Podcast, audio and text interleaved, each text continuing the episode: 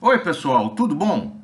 Eu sou José Carlos Pinto falando com vocês aqui no canal Falando com Ciência sobre aspectos da educação, da ciência e da pesquisa que se faz no Brasil.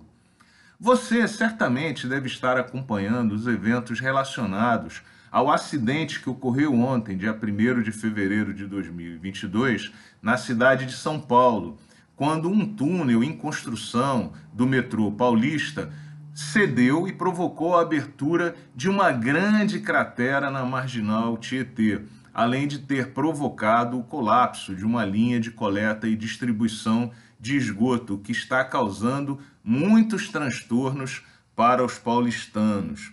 Ainda é muito cedo para apontar quais são os problemas, as causas reais que levaram ao acidente, mas tudo indica que um tatuzão usado para abrir o túnel de uma nova linha do metrô não respeitou a distância mínima de 20 metros que deveria manter em relação às linhas de coleta e distribuição de águas e a calha de rios subterrâneos. Aliás, diga-se passagem, a teoria dos acidentes indica que, em geral, um acidente nunca é um evento isolado e resulta de uma sucessão de falhas operacionais e mais decisões, em geral, em desrespeito a normas de segurança.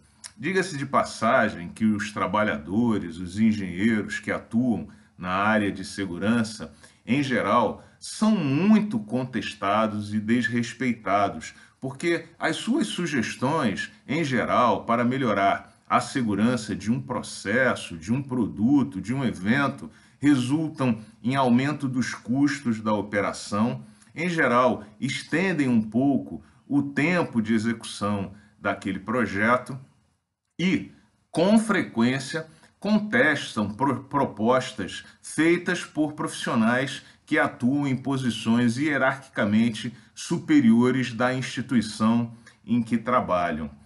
Além disso, deve-se notar que um bom trabalho de segurança é aquele em que depois não acontece rigorosamente nada, o que acaba causando essa sensação de que não há necessidade de que esse trabalho seja executado. Veja, por exemplo, o caso do extintor.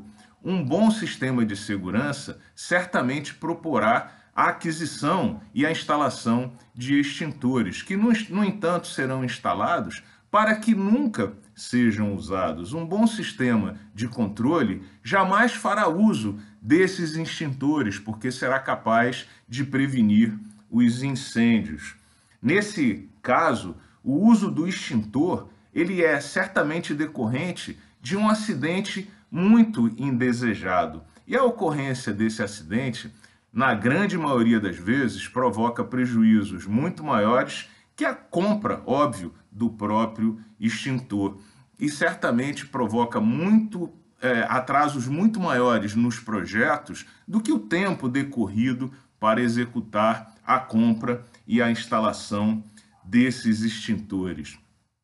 Estranhamente, a sociedade quase sempre prefere investir na remediação dos problemas do que na prevenção dos problemas, o que, na grande maioria das vezes, constitui um grande equívoco. Esse é o caso, por exemplo, do sistema de saúde pública, focado na cura, certamente necessária, das doenças e não exatamente na prevenção das doenças, tratando os saudáveis para que as doenças não ocorram e, dessa maneira, os custos hospitalares de tratamento sejam muito menores. Enfim, não pague para ver no laboratório. Estude e respeite sempre as regras de segurança. Invista na prevenção, exatamente para que no futuro você não tenha histórias de segurança, eventos infelizes para contar. Como diz o ditado popular, cautela e canja de galinha não fazem mal a ninguém. Invista na segurança do laboratório e nunca pague para ver. Um grande abraço e até o próximo vídeo.